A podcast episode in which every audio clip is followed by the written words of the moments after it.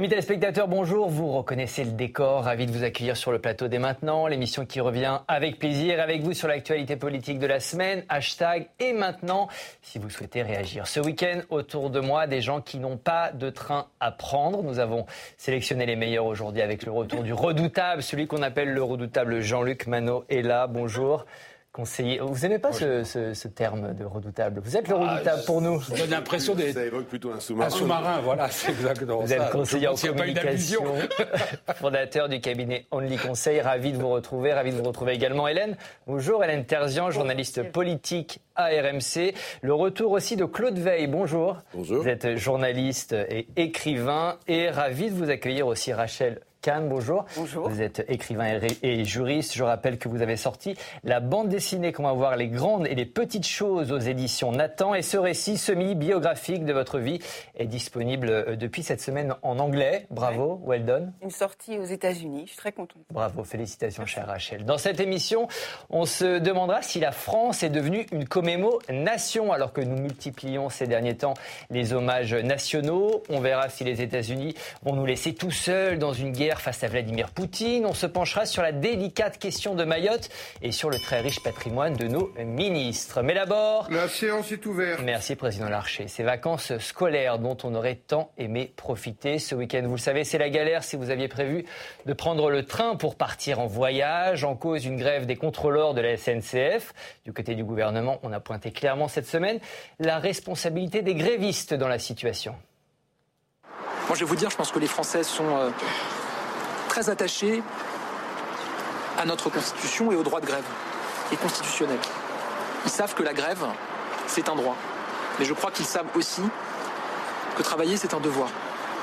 Et notamment quand euh, on doit permettre à des Français qui travaillent euh, toute l'année, qui pour euh, quelques jours ont probablement envie de pouvoir retrouver leur famille, leurs proches, de pouvoir le faire. 27% des Français soutiennent le mouvement de grève à la SNCF. C'est un sondage ELAB euh, paru cette semaine. C'est une grève très impopulaire. C'est un peu pour ça qu'il réagit comme ça. Gabriel Attal, il y a un côté un peu allez, démago. On va dire ça comme ça bah, Surtout, je trouve que la déclaration est un peu à côté de la plaque. Il y a une question de, de dialogue social on peut considérer, c'est mon cas, que les demandes là sont excessives puisqu'il y a eu des choses qui ont été accordées, qu'elles ne sont pas euh, neutres, si c'est bien ce qu'on nous dit, c'est-à-dire 500 euros euh, par mois euh, programmés sur les deux ans. C'est ce que dit la direction. C'est quand même le chiffre de la direction, 6 000 euros d'augmentation annuelle. Il y a beaucoup de salariés qui la souhaiteraient, donc on peut juger que c'est injuste. Quant à la déclaration, il y a un débat sur le droit à la paresse. Il y a un débat sur le, comment notre société vit son rapport au travail. Et naturellement, c'est un débat qu'on peut avoir. Je ne suis pas sûr qu'il soit applicable à, la situation sociale à la SNCF, ce que demandent les, les, contrôleurs, encore une fois que je trouve excessive dans la formulation que, que de, par les syndicats, ce n'est pas un droit à moins travailler. Hum. Euh, Hélène, on, imagine que cette formule a été pensée du côté de Matignon. C'est pas un hasard, le devoir de travailler? C'est de la provoque, c'est la méthode Attal pure et dure. On est, on est en plein dedans. C'est intéressant que vous parliez de, du droit à la paresse de Sandrine Rousseau. Même dans sa déclaration de politique générale, Gabriel Attal, il a évoqué le droit à la paresse euh, euh, prôné par l'écologiste Sandrine Rousseau. Euh, le travail, c'est, comme chez les sarkozystes, la notion cardinale presque de, Gabriel Attal. Et il joue, c'est de la provoque, il joue l'opinion. Il sait que les Français ne soutiennent, soutiennent très peu ce, mouvement de grève. ils soutiennent peu. Et ce qui est intéressant, c'est qu'en fait, assez indirectement, il fait la comparaison avec la colère des agriculteurs qui a là été contenue avec beaucoup de bienveillance du côté de l'exécutif. Mhm. Et cette colère des cheminots, il joue sur le ras-le-bol des Français qui ne peuvent pas prendre leur mhm. train. Il était encore cette semaine dans une exploitation, Gabriel Attal, auprès d'agriculteurs. Et il faisait la comparaison. Il disait eux, on sait qu'ils travaillent, ils n'arrivent pas à se verser de salaire, ils n'ont pas de week-end. Entre guillemets, en, quelque sorte, les cheminots, eux, euh, mhm. euh, ils ne peuvent pas se plaindre. Claude, euh, travailler, c'est un devoir oui, Qu'est-ce que vous pensez de cette formule J'avais jamais entendu que, travailler était un devoir. Devoir au sens qu'ancien, je ne sais pas, on ne m'emmenez pas dans un débat philosophique très compliqué, mais dont on ne sortirait pas vivant. Mais la réalité, c'est que oui, la société fonctionne sur, et le principe de solidarité fonctionne sur le fait qu'il y a des gens qui travaillent et que c'est ça qui finance les prestations sociales, c'est ça qui finance et qui fait tourner l'économie, c'est ça qui fait même banalement que si vous avez envie ce week-end de partir voir votre famille en province, vous pourrez monter dans un train. Euh, est-ce que tout ce qui a été dit est absolument vrai, mais est-ce que être parler dans le sens de l'opinion, est-ce que c'est forcément mal? C'est curieux comme ça soit assimilé à de la démagogie. Quand le gouvernement dit le contraire de l'opinion publique, on dit c'est un gouvernement provocateur, et quand il, s'exprime à l'unisson avec l'opinion publique, on dit c'est de la démagogie. Il y a évidemment un problème qui est posé dans cette histoire. Personne ne conteste le droit de grève. Personne personne ne veut remettre en cause le mhm. droit de grève. Mais il, y a, aussi, il y a aussi un droit constitutionnel qui est mhm. la libre circulation. Est-ce qu'il est admissible que quelques milliers de personnes empêchent plusieurs millions de personnes de se déplacer? C'est un vrai problème, là aussi, qui est d'ordre mhm. éthique, non pas philosophique, mais éthique. Et je comprends parfaitement. Tout, ça est quand, même, pardon, d'une banalité incroyable, parce que euh, c'est au début des années 80, je crois que euh, mon ami François de Closet a publié un livre qui, s'appelait Toujours plus et qui mhm. raconte exactement ce que nous vivons. C'est-à-dire qu'on sait depuis toujours que les avantages sociaux, les fameux avantages acquis, ne sont pas indexés sur la pénibilité ou, le, ou la dureté d'un métier, mais sur la possibilité qu'ont certaines corporations d'exercer une pression maximale sur l'ensemble de la société. C'est la loi de l'emmerdement maximal. C'est pour ça que les cheminots comparativement, sont mieux payés que la plupart des ouvriers en France, à qualification et à responsabilité égale, qui partaient plutôt à la retraite et qui ont un certain nombre d'avantages dont ils considèrent qu'ils les ont arrachés. Mais je rappelle quand même qu'ils les ont arrachés dans un système un peu, un peu boiteux où c'est l'État, c'est-à-dire le contribuable qui depuis des dizaines d'années comble les déficits de la Sécu, rachète les trous de, la SNCF, rachète le déficit cumulé de la SNCF quand elle est, quand elle est endettée jusque-là. et, fait, euh, finalement les fins de mois. Donc, Rachel, sur cette notion, alors vous êtes juriste, sur cette notion de devoir au travail, de devoir de travailler euh, de Gabriel Attal. Qu'est-ce que ça vous évoque? Alors, on parlait de devoir éthique, il y a un devoir juridique, je ne sais pas comment ça se passe. un devoir philosophique, mais ça a été philosophique. mais en tout pas, cas, pas constitutionnel, pas juridique, pas légal. Non, mais juste pour, pour rappeler le, la, fatigue de nos concitoyens. C'est-à-dire qu'on vit quand même dans un contexte, depuis la rentrée, avec un enchaînement de crises. Et comme par hasard, c'est au moment des vacances où euh, les cheminots vont entamer cette grève. Et, je partage, le, il y a, un, principe constitutionnel qui est effectivement celui de la liberté d'aller et venir. Mhm. Il y a le droit de grève, effectivement, qui est sacré ici, mais la liberté d'aller et venir qui a été décriée pendant la période Covid, là, on a un, empêchement, et notamment, je pense à nos plus jeunes qui ont été avec Parcours, Parcoursup dispatchés euh, dans, mhm. dans, toute la France et qui ne peuvent pas rentrer, en fait, euh, à la maison de manière très concrète. Bon. Ensuite, la Constitution sur les droits et les devoirs, il y a un équilibre constitutionnel. Et moi, je, me rapprocherai peut-être de la jurisprudence du Conseil constitutionnel sur une limitation du droit de grève en fonction euh, des périodes et notamment des périodes scolaires. Alors précisément, faut-il limiter euh, le droit de grève dans les transports publics? C'est en tout cas une proposition qui a été faite par les sénateurs euh, centristes cette semaine qui veulent interdire les grèves à certains moments de l'année. Concrètement, le gouvernement pourra interdire par décret les mouvements sociaux dans les transports publics sur des périodes de 15 jours, par exemple pendant Noël. Le texte fixe une, fixe une limite de 60 jours d'interdiction de grève maximum par an. Écoutez, Hervé Marseille, il est président du groupe Union Centriste au Sénat. Expliquez-moi pourquoi certaines organisations attendent qu'on euh, parte en vacances, vacances scolaires, pour empêcher les gens de bouger et les entreprises de travailler. Euh, on peut discuter. Euh, d'autres organisations syndicales l'ont fait. il y a toute l'année pour discuter. En plus, on a affaire à des catégories de cheminots qui ne sont pas les plus mal lotis. Jean-Luc, est-ce qu'il faut restreindre le droit de grève? Encadrer le droit de grève mieux encadrer le droit de grève D'abord, ce, qui est frappant dans, l'histoire, là je reviens sur ce qui a été dit, c'est qu'on euh, n'a pas le débat réel. Le débat réel, c'est le rapport droit-devoir. Ce n'est pas une question de devoir. On a le droit de ne pas avoir envie de travailler. Euh, le problème, c'est qu'on ne peut pas demander en même temps des droits qui sont liés aux, fruits du travail. Et c'est ça un des enjeux et des difficultés qu'on a euh, dans, le, dans le pays. Ça, c'est la la première remarque. La deuxième, est-ce qu'on peut encadrer le droit de grève? Oui, il, est d'ailleurs encadré, il y, a un certain nombre de règles. Le problème, c'est que le droit de grève, il est imprescriptible.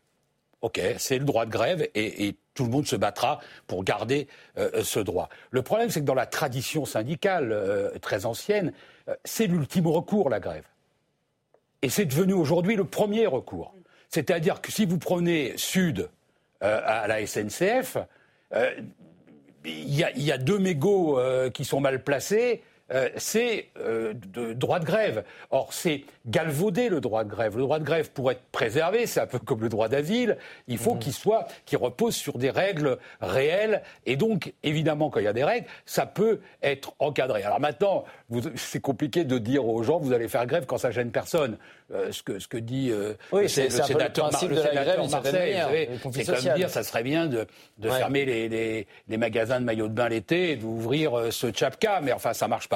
Bah, moi je, je, me rends compte quand même qu'il a, on a, il y avait cette, cette mobilisation des agriculteurs, on bloque, ils ont obtenu à peu près tout ce qu'ils veulent ce qu'ils espéraient du gouvernement. C'est ça un peu, il y, a, cette inspiration maintenant du mouvement des... Comparable, hein. Oui, mais il y a quand même cette idée, on bloque et on, on attend euh, des choses du gouvernement, euh, Hélène. oui, bah, et certainement les cheminots doivent se dire, eux, ils ont obtenu, pourquoi nous, on n'obtiendrait pas? Après, euh, les revendications sont différentes et les conditions de vie des uns et des autres sont, je pense, quand même assez incomparables. Euh, voilà. Une chose que je pense qu'il faut, euh, qu'il faut préciser, s'il y a cet appel à la responsabilité du côté de l'exécutif et même finalement des oppositions, parce que euh, Hervé Marseille est un centriste, il y a Christophe Negelen aussi à l'Assemblée nationale qui vient de faire une proposition de loi pour encadrer le droit de grève, c'est parce que tout le monde a peur d'un mouvement de grève pendant les Jeux Olympiques. Mhm. on a d'ailleurs Mathilde Panot qui a presque incité hein, à faire grève pendant les Jeux Olympiques, puisque c'était un moyen d'action qui se faisait entendre et que ça allait être finalement spectaculaire. Il y a même un, préavis courant qui va de, mars à la fin de l'année, je crois. Tout à fait, tout à fait. Euh, vous avez tout à fait raison de le préciser. Donc, en fait, cet appel à la responsabilité de l'exécutif, c'est aussi parce que tout le monde a peur euh, mmh. de la situation sociale pendant les Jeux Olympiques. Rachel, est-ce qu'il faut encadrer, restreindre ce droit de grève?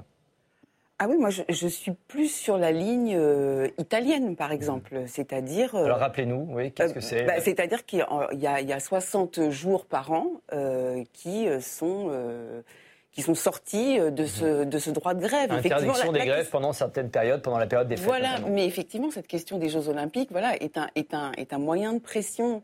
Euh, après, sur, sur, la question du travail, parce qu'au fond, c'est celle-là qui est intéressante de notre société aussi. Je, ne comprends pas pourquoi aujourd'hui le travail serait quelque chose de sale. Mhm. les gens qui ont envie de bosser, ça serait euh, tout d'un coup les, les, les, méchants et qu'il faudrait revendiquer essentiellement un, droit à la paresse. Mhm. Moi, je trouve que pour participer aujourd'hui à ce que notre pays se relève, eh ben, il faut bien euh, quand même des gens qui soient euh, dans, le travail. Je sors un peu du sujet, mhm. pardon, hein, mais parce que c'est une question politique, philosophique et qui est devenue politique aussi euh, récemment. Claude, est-ce que c'est possible politiquement en France de restreindre le droit de grève? Je ne sais pas si c'est une bonne idée, mais je ne suis pas sûr que ce soit même faisable, parce que d'abord, si vous annoncez que vous allez euh, légiférer sur le droit de grève à la SNCF, je vous promets trois mois de grève. Mhm. Euh, deuxièmement, je suis même pas sûr que le Conseil constitutionnel valide, parce qu'il y a une jurisprudence du Conseil constitutionnel qui est très restrictive en matière de restriction, si je peux dire, de restriction du droit de grève.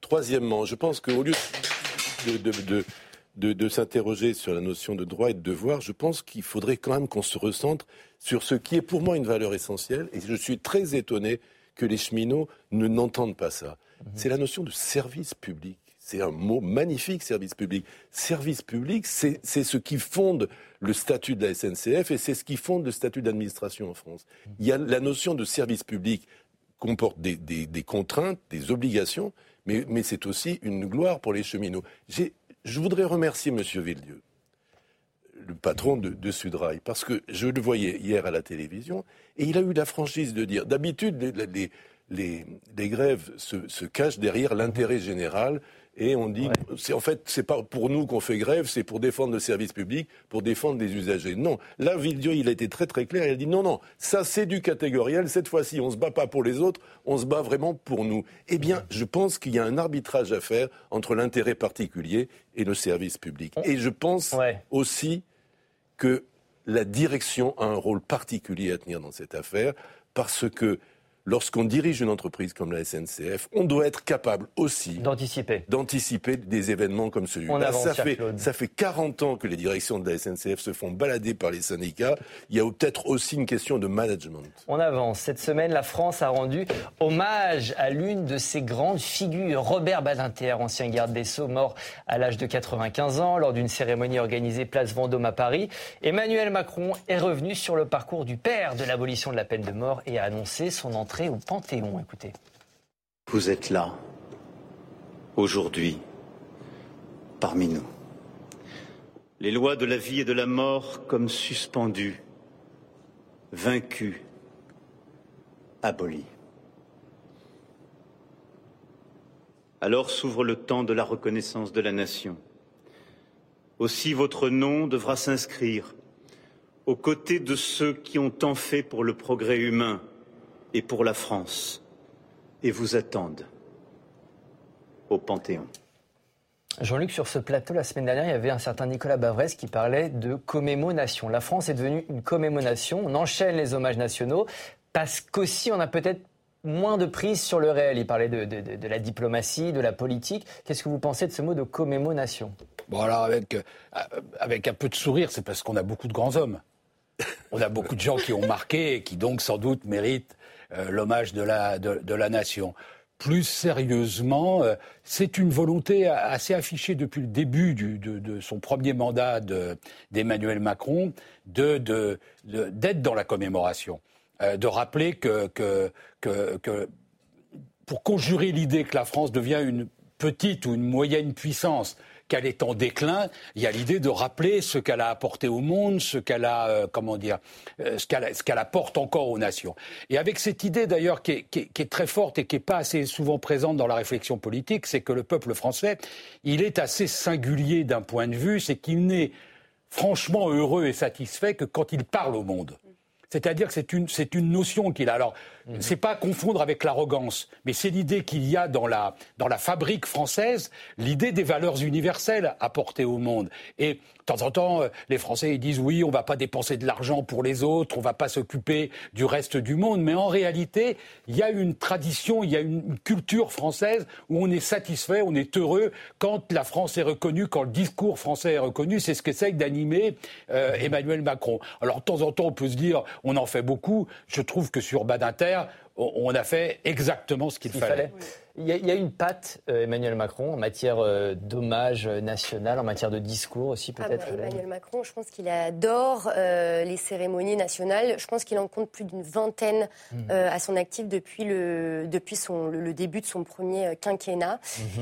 Euh, il faut dire qu'il est bon, je pense, dans cet exercice. Il, il, aime les envolées lyriques. Et ce qui est intéressant de voir, c'est que à chaque, dans chaque discours qu'il va prononcer lors de ses hommages, il y a un écho, évidemment, à l'actualité qui est évident. Là, avec Badinter, euh, il, il, envoie en fait des, des, signaux politiques à tous ses adversaires. Mmh. Là, c'était au Rassemblement national et à LFI. Au Rassemblement national, qui a toujours été ambigu sur la notion euh, d'abolition de la peine de mort. Marine Le Pen l'a enlevé de son programme seulement en 2017. Euh, également sur la lutte contre l'antisémitisme, un des combats de, de Robert Badinter. Là, c'était euh, évidemment euh, allusion au opposition là aussi ambiguë peut-être de la France insoumise après l'attaque du 7 octobre. Lorsqu'il a panthéonisé Simone Veil, c'était pour c'était c'était un, pour, rendre hommage à, à, l'IVG et lorsqu'il va panthéoniser Misak Manouchian, c'est pour faire entrer la le semaine, la, semaine, prochaine, c'est pour faire entrer le premier étranger apatride arménien mmh. Auprès des grands hommes donc au, Panthéon et une façon de dire moi je le fais rentrer au Panthéon, le Rassemblement national c'est l'entre-pouvoir, je ne suis pas mmh. sûr qu'il ferait rentrer un étranger au Panthéon. Toutes ces cérémonies, euh, il y a une dimension politique aussi euh, toujours, chaude. Toujours, éminemment politique. Désigner ses héros, c'est se définir et c'est raconter son histoire. Et il y a rien, c'est une chose qui ne peut pas être consensuelle parce que les héros sont des héros des combattants, presque mhm. toujours, que ce soit Badoucian, Badinter. Badinter, c'est l'homme qui a combattu pour la peine de mort, c'est un homme qui a passé sa vie à se battre contre l'extrême droite et qui, dans les derniers temps, se battait très énergiquement contre ce qu'on appelle le wokisme, l'intersectionnalité et, ce, et d'après son propre discours, l'antisémitisme camouflé en antisionisme. Donc c'était un, c'était un, guerrier de la parole, Robert Badinter. Et donc c'est rendre hommage à Badinter dans cette dimension-là, ça a évidemment un sens politique fort. Euh, Bavrez a raison. mhm. quand il dit que nous sommes, une, au fond, nous sommes une nation nostalgique. La France déteste son présent, a peur de l'avenir, donc elle se raccroche à un passé qui est quelquefois mythifié. Mais ce qui est intéressant dans le cas de Badinter, c'est que ça ne renvoie pas à un passé lointain. Ce sont des, des des, des, des, braises pas éteintes du tout. On est dans des conflits encore très actuels. C'est pour ça qu'il y a eu ce, psychodrame autour de qui viendra, qui viendra pas. Mhm. les, la famille a désigné les Précisément, Claude. Ouais, on va passer justement à, ce, à cette, cette, partie de notre débat, parce que la famille Baninter avait fait savoir avant l'hommage, effectivement, que le Rassemblement national et la France insoumise n'étaient pas euh, les bienvenus. Le RN a pris acte et ne s'est pas rendu à la cérémonie, contrairement à deux députés euh, insoumis qui ont estimé que leur place était aux côtés des autres élus de la République. L'insoumis Adrien Quintenin s'insurge du traitement qui a été réservé à son parti. Écoutez-le. D'abord, c'est une journée d'hommage national et jusqu'à preuve du contraire, ça n'est pas un hommage privé. Alors moi, je respecte le deuil de la famille, je n'ai pas envie de polémiquer avec elle en ce jour de deuil, mais nous sommes invités par le président de la République. Vous avez parlé du Rassemblement national, que le Rassemblement national, qui d'ailleurs hier, lors de l'hommage qui a été rendu par la présidente de l'Assemblée, euh, n'a pas applaudi l'hommage à Robert Badinter, que le Rassemblement national ne partage pas euh, dans l'histoire ce que représente Robert Badinter et le combat abolitionniste. Je le comprends, qui décident de ne pas y aller. Pour eux, en effet, c'est pas étonnant. Mais, nous, euh, ce que nous incarnons politiquement est davantage proche de cela. Rachel, est-il normal que le RN et la France insoumise aient été euh, mis de côté, en tout cas par la famille, à l'occasion de cet hommage? Alors, juste avant de vous répondre, je finis le tour de table parce que c'était très intéressant ce que disait Jean-Luc Manot. C'est toujours très non, non, non, mais sur, justement la France, et c'est Senghor qui le disait, la France en tant que pays de la parole. Et c'est pour ça qu'il est à l'origine aussi de la francophonie. Euh, un hommage, c'est aussi un message et effectivement, c'est l'incarnation de nos personnalités, l'incarnation de notre pays par des personnalités et nos héros. Euh, après, sur la question de, de, de LFI et, de, et du RN, et du Rassemblement, voilà. Euh, oui, c'est normal par rapport à la famille, par rapport au combat que, que Robert Badinter a, a, mené et que sa femme mène euh, aujourd'hui. Après, je trouve que le comportement d'LFI de venir, c'est la deuxième fois qu'il le fait, alors que les familles ne, ne sont pas d'accord, euh, d'utiliser à la fois euh, la buzzocratie et la victimocratie. Le buzz, c'est-à-dire du temps de parole pour la polémique, parce qu'au fond, mhm. on a plus parlé de ça que de la mémoire de Robert Baninter d'un côté. il faudrait que l'ARCOM se penche sur cette question du temps de parole volé aux, défunts. et puis la victimocratie de dire ah ben vous voyez comme tout le monde est méchant avec nous, on veut pas de nous, alors même qu'ils ont eu des prises de mhm. position. Euh, qui sont aux antipodes des combats de Robert Badinter, notamment de mettre des cibles dans le dos des gens. Donc là, on est sur un hommage à un homme qui a combattu justement la peine de mort. Jean-Luc, sur cette présence des deux députés insoumis à cet hommage. Ben, ils sont dans leur, euh, dans, leur logique. Hein. Mélenchon dit la République c'est moi, eux ils disent la République c'est nous. Donc il y a un protocole républicain, euh, de, voilà, ils sont invités, ils, ils, viennent, ils osent tout, c'est sans doute à cela aussi qu'on les reconnaît. Et euh, euh ça, c'est le premier, ça c'est le premier point. S'ils n'étaient pas venus, la, famille, pas venus, euh, Jean-Luc, est-ce qu'on ne leur aurait pas reproché aussi Il dit qu'ils sont polis.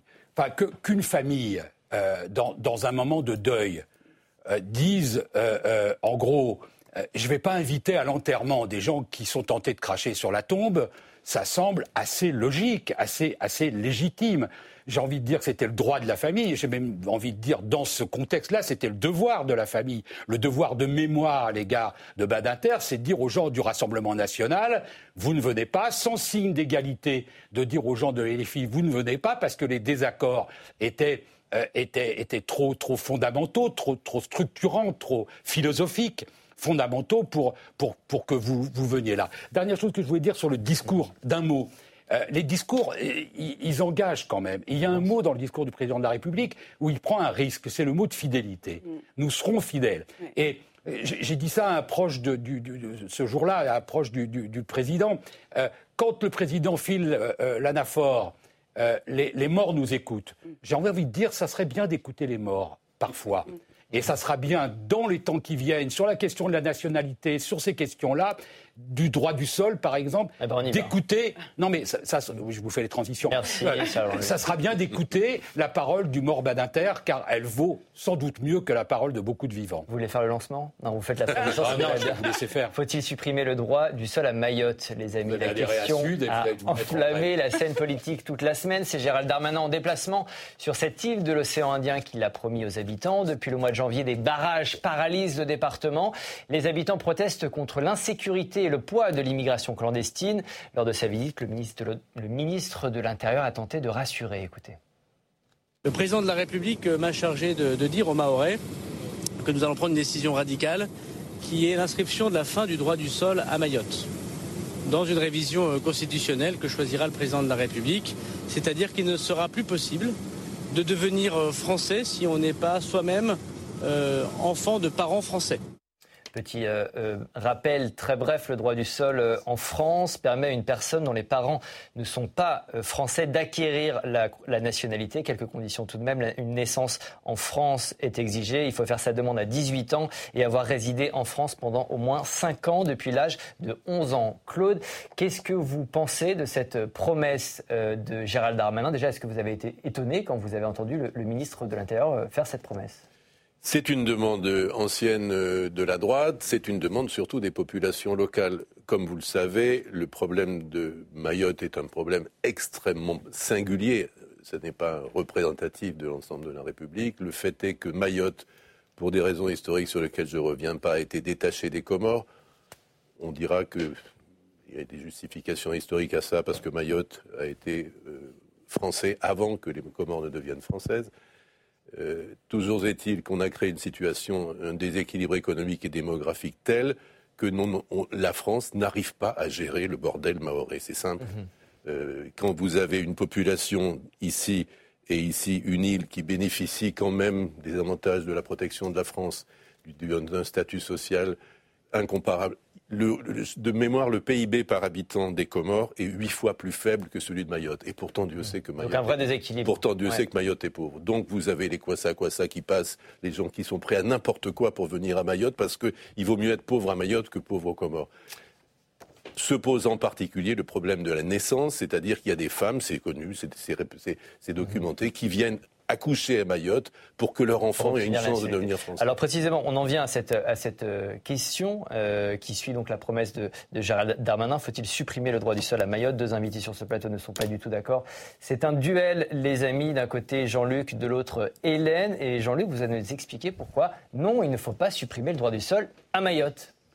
D'abord pour une question de, principe. Ces principes, ça ne peut pas être corrigé des variations géographiques et saisonnières. Si ça l'est, ça s'appelle plus un principe. On peut considérer qu'il n'y a plus de valeur et qu'il n'y a plus de principe. Ce n'est pas mon cas. La deuxième chose, c'est que ça ne sert à rien. L'idée de l'attraction en termes d'immigration à Mayotte par la nationalité française est un mensonge. En réalité, sur les gens qui euh, deviennent français par la naissance à Mayotte, 0,6% de la population. En France, sur les étrangers, acquisition par le droit du sol, 0,65%. Donc, en réalité, l'attractivité, il n'y a pas des gens qui prennent le risque d'aller sur un Kwasa Kwasa pour aller à Mayotte en se disant, dans 13 ans, mon fils, ma fille va avoir la nationalité française. Ça ne marche pas comme ça, l'immigration. Bonne chance, Hélène. C'est à vous. Pourquoi faut-il supprimer le droit du sol à Mayotte? 45 secondes. Alors, je, je, vais un petit peu vous décevoir parce que je suis pas totalement en désaccord avec Monsieur ah, Mano. Je préfère le dire entièrement. Mais non, je suis pas totalement en désaccord avec ça. En revanche, ce que dit l'exécutif, et je vais me raccrocher à ça, c'est que situation exceptionnelle, euh, à, à, mesure exceptionnelle. Même des députés de la gauche de la Macronie euh, semblent plutôt d'accord avec ça. C'est une demande des Mahorais depuis longtemps, euh, vous l'avez, vous l'avez dit. Et depuis un moment, depuis même 2018, il y avait une circulaire Colomb qui avait déjà durci euh, le droit du sol. Et ça avait permis tout de même de réduire le nombre d'acquisitions de la nationalité française entre 2018 et 2022. 2022, on a 800 euh, mineurs qui ont acquis la nationalité française au titre du droit du sol. C'est peu. Si l'exécutif décide de prendre cette mesure, c'est parce qu'ils estiment que euh, le nombre de demandes va augmenter. Je pense qu'il y a une chose qui est plus efficace que la fin du droit du sol, c'est la fin des visas territorialisés entendu le gong. à Mayotte. Bah, Ça va permettre de désengorger, désengorger euh, voilà, les Duel très serré. J'arrête C'est ça de parler. qui vous a convaincu euh, entre nos deux invités. Suppression ou non du droit du sol à Mayotte? C'est-à-dire qu'en fait, si on écoute les Mahorais, alors moi je suis entièrement d'accord sur le réel. La problématique, c'est que est-ce que la question du droit du sol va permettre de régler l'ensemble de la situation? Non. En revanche, je suis allée à Mayotte, je suis allée aussi en Guyane, et lorsque l'on sent en fait la, la mort, cette insécurité-là, du fait d'une immigration. Alors euh, pour la Guyane, euh, il y a le Suriname, le Brésil à côté. Là, sur les Comores, en fait, on sent véritablement dans les rues la mort, le danger. Et c'est ça qu'il faut régler. Là, moi, j'entendais la députée qui fait un travail formidable, Estelle Youssoufa, pour nous expliquer la situation des Mahorais, qui est une situation délétère. On a des territoires stratégiques à l'international, des territoires français qui sont de la, de la stratégie, de la géopolitique en fait locale, c'est quand même maintenant à l'Hexagone et à l'exécutif mhm. d'avoir une, un, comment dirais-je, de, traiter de manière différente ces territoires pour qu'ils accèdent à une, à une citoyenneté réelle. L'annonce, ça fait beaucoup réagir les responsables politiques à droite et à l'extrême droite. On demande la suppression du droit du sol, mais sur l'ensemble du territoire. Écoutez. Je suis favorable à ce que le droit du sol ne soit pas supprimé uniquement à Mayotte, mais sur l'ensemble du territoire français. Mais est-ce que ça signifie que... vous voterez la réforme constitutionnelle? Attendez, s'il vous plaît. Pourquoi est-ce que ce qui est possible à Mayotte ne le serait pas dans l'ensemble du pays? Sur le fond, il n'y a pas de sujet, mais puisqu'il y a une réforme constitutionnelle, il y a beaucoup de points de blocage. Pourquoi limiter euh, la limitation du droit du sol à Mayotte et pas au territoire national? Cher Claude, qu'est-ce que vous pensez de cette proposition? Qu'elle est folle. Parce que la France est un pays qui a une très forte population immigrée. C'est ainsi. Et cette population immigrée fait des enfants. C'est ainsi. C'est même une partie importante de la population française. Je crois qu'un jeune Français sur cinq a au moins un grand-parent étranger ou d'origine étrangère. Est-ce qu'on veut faire des étrangers en France à perpétuité? Est-ce qu'on veut que ces gens qui naissent en France soient assignés à garder le statut d'étranger à perpétuité?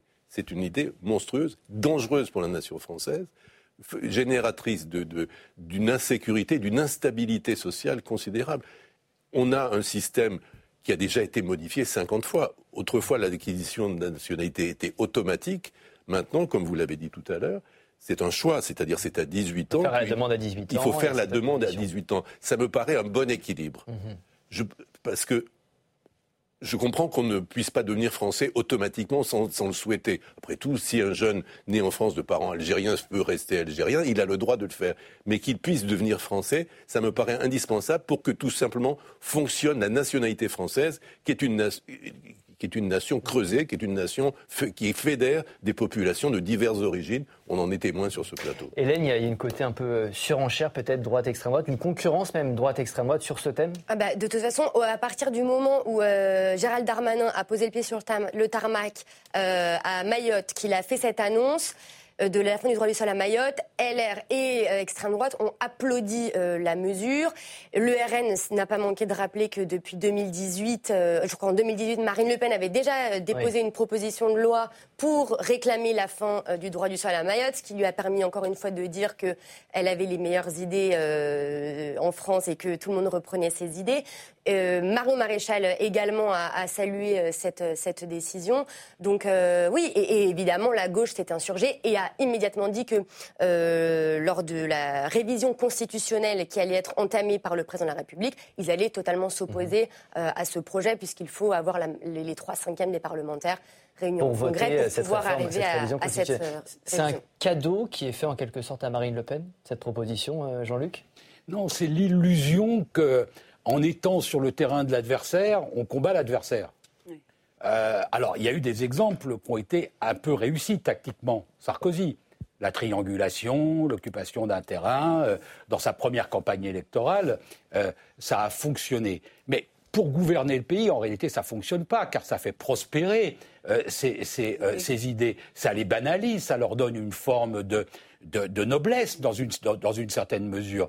Et donc, oui, c'est une cadeau, je ne sais pas, c'est une concession, c'est pas la première, il y en a eu quelques-unes. Et quand j'entends Éric Ciotti euh, être sur cette, sur cette ligne, c'est terrible parce que c'est tellement la poursuite d'une politique qui a amené les républicains dans l'impasse, c'est-à-dire ça perd, continuons à avoir la même ligne, continuons à courir après le Rassemblement national. Le problème, c'est que je crains qu'entre Bardella et Ciotti, ce soit Bardella qui ait la foulée la plus ample.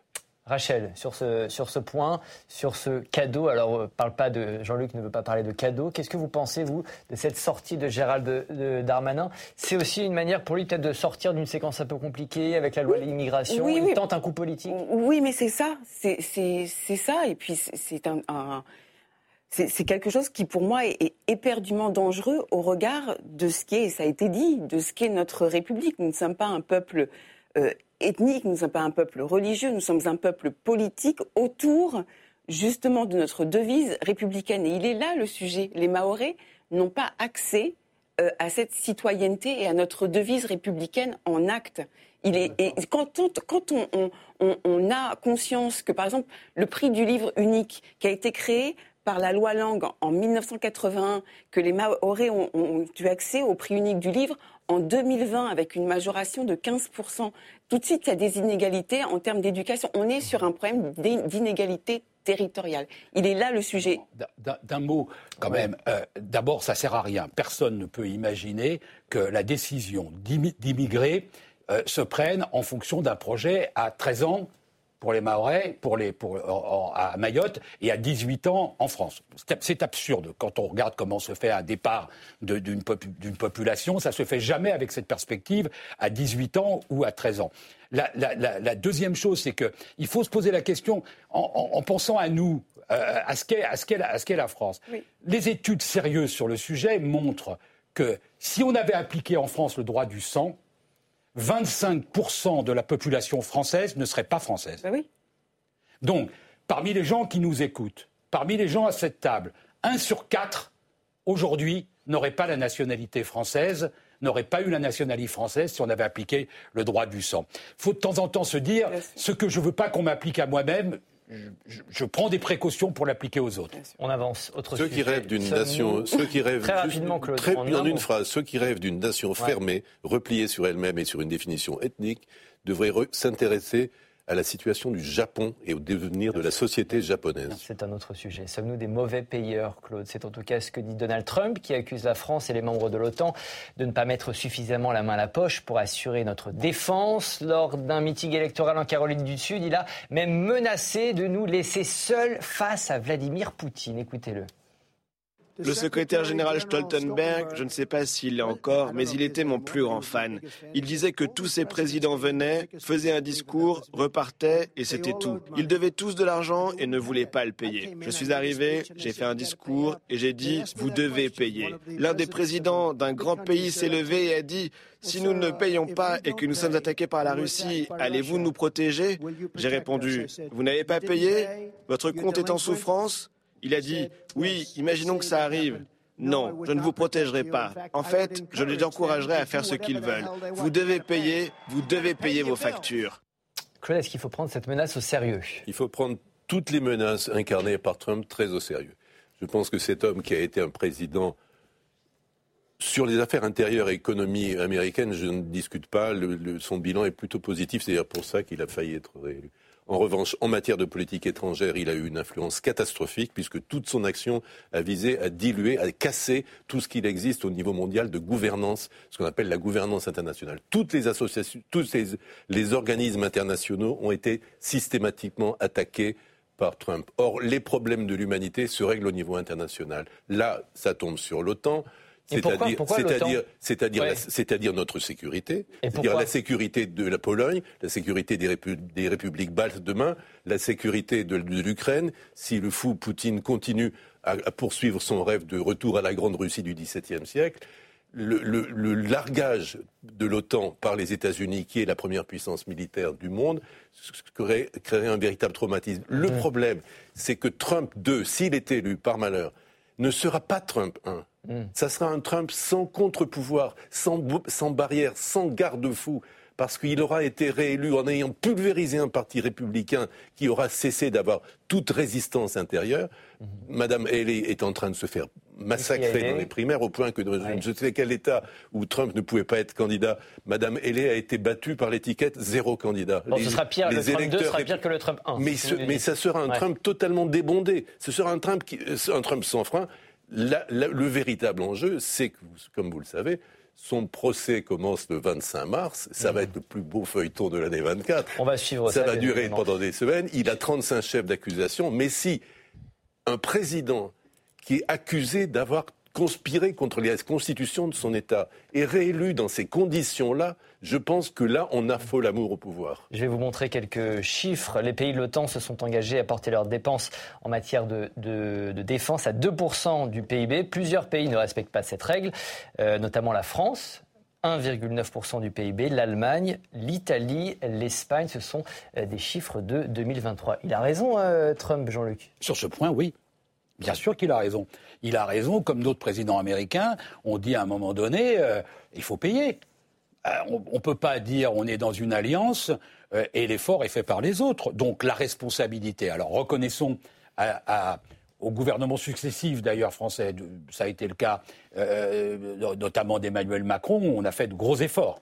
De gros efforts d'augmentation du budget militaire. On est sur On tangente les 2%. on est là-dessus sur la, sur, la- sur, sur- sur la bonne voie avec un effort considérable euh, de la nation et donc une, une, une prise de conscience sur le sujet. En même temps, la déclaration de Trump, elle est, elle est terrifiante parce que elle, elle dit pas seulement je vous aiderai pas, elle dit je les encouragerai à vous attaquer. Oui. Et ça, c'est c'est une espèce de complicité avec, euh, avec Poutine. Parce qu'au fond, il est complice de Poutine. Ils sont, ils sont, ils sont cul et chemise, excusez-moi cette, cette, cette expression. Et donc, il y a là un souci, et c'est vrai, je partage ce qui vient d'être dit. euh, si Trump est réélu, on est à, on, on est à un tournant mondial. On va avoir, alors certains vont dire ça dure que 4 ans, mais en 4 ans, on peut changer euh, bien des choses. Et oui, il y a un changement, il peut y avoir un changement de l'ordre international par la présence de Trump. euh, au Justement, ouais, les déclarations de Trump ont beaucoup fait réagir les leaders européens. On va écouter le chef de la diplomatie européenne et le chancelier allemand. Słowa Ces propos de Donald Trump devraient faire l'effet d'une douche froide pour tous ceux qui continuent à sous-estimer cette menace de plus en plus réelle à laquelle l'Europe est confrontée. Nous devons nous tenir debout en comptant bien sûr sur la pleine coopération des États-Unis à tout moment, mais l'Europe doit investir davantage dans sa sécurité.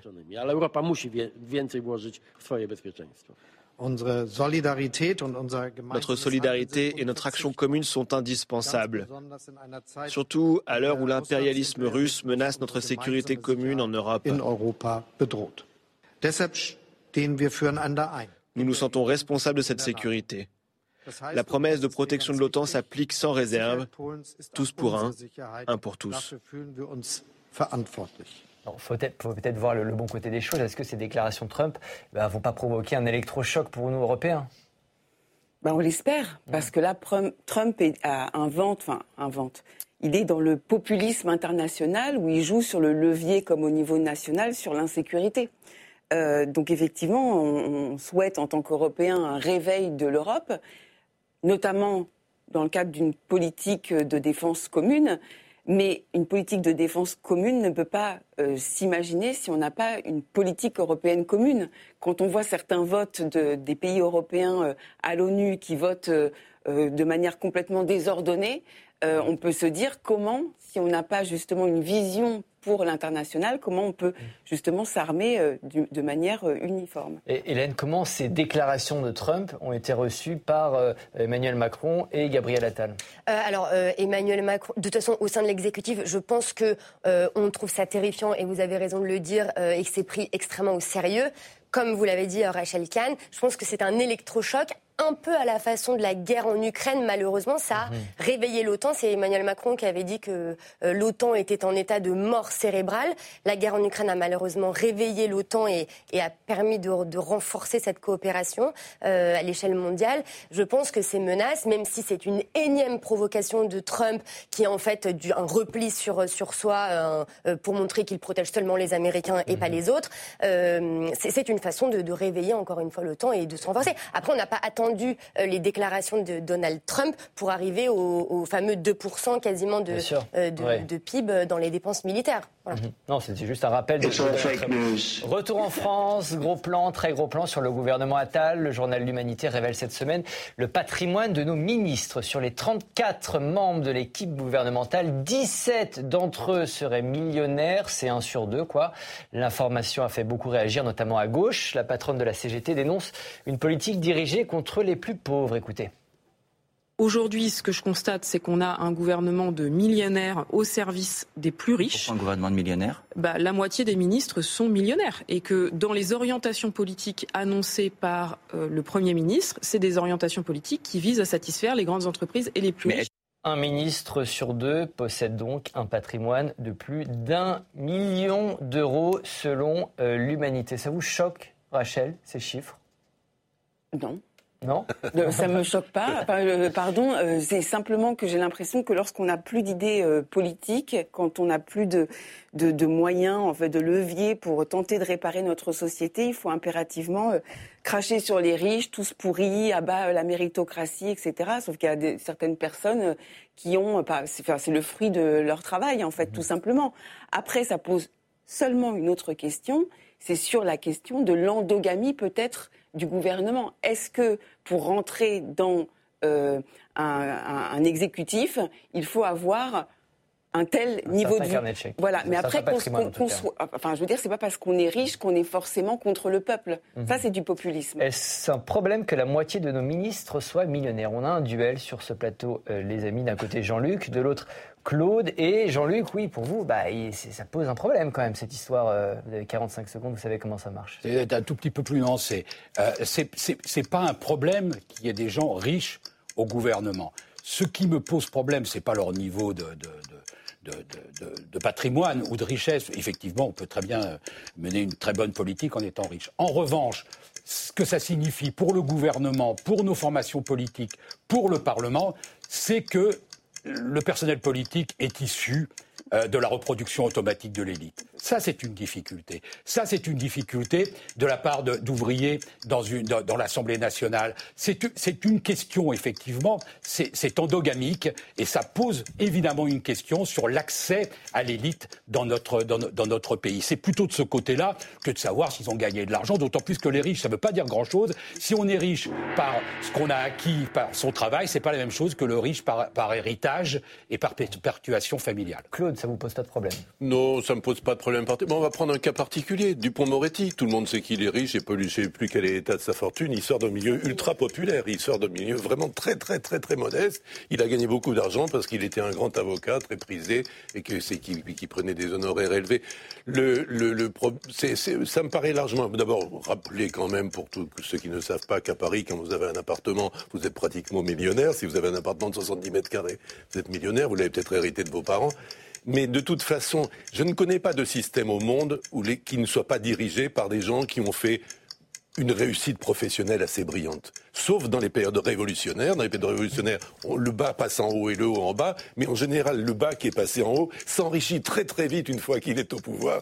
Il n'y a personne des plus riches que les dirigeants des pays communistes ou du Venezuela. Donc, n'oubliez pas une chose, c'est que les gens qui sont riches, en entrant en politique, ils gagnent généralement beaucoup moins d'argent que s'ils étaient restés dans leur, dans leur métier d'origine. Vous avez décidé de ne pas respecter le gong, les amis, euh, aujourd'hui. Euh, puisque vous avez, vous avez évoqué euh, Éric Dupond-Moretti, je vais vous donner quelques chiffres hein, sur le patrimoine de nos ministres. Franck Riester, le ministre au commerce extérieur, a une fortune, un patrimoine de plus de 10 millions d'euros. Amélie Oudéa-Castera au sport, plus de 6 millions. Éric Dupond-Moretti, un peu plus de 4 millions d'euros. Gabriel Attal, le Premier ministre, a une fortune estimée à plus d'un million euh, d'euros. La source, c'est l'humanité. Mais ces déclarations de patrimoine, euh, les, vraies déclarations de patrimoine, entre guillemets, seront publiées euh, dans les cinq mois qui suivent. Donc, quand même, prudence sur ces chiffres. J'ai montré ces chiffres précisément, Hélène. Ça vous choque que je, fasse ça ou on est vraiment là dans la transparence? Non, bah, c'est bien qu'il y ait de la transparence. Je pense que les Français, ils ont le droit de savoir combien gagnent les ministres. Euh, moi, je déteste essentialiser les gens effectivement à, leur, euh, à ce qu'ils gagnent. On peut gagner beaucoup d'argent et être un excellent ministre. Je pense que ça n'a pas de rapport. En revanche, je peux comprendre que ça puisse choquer.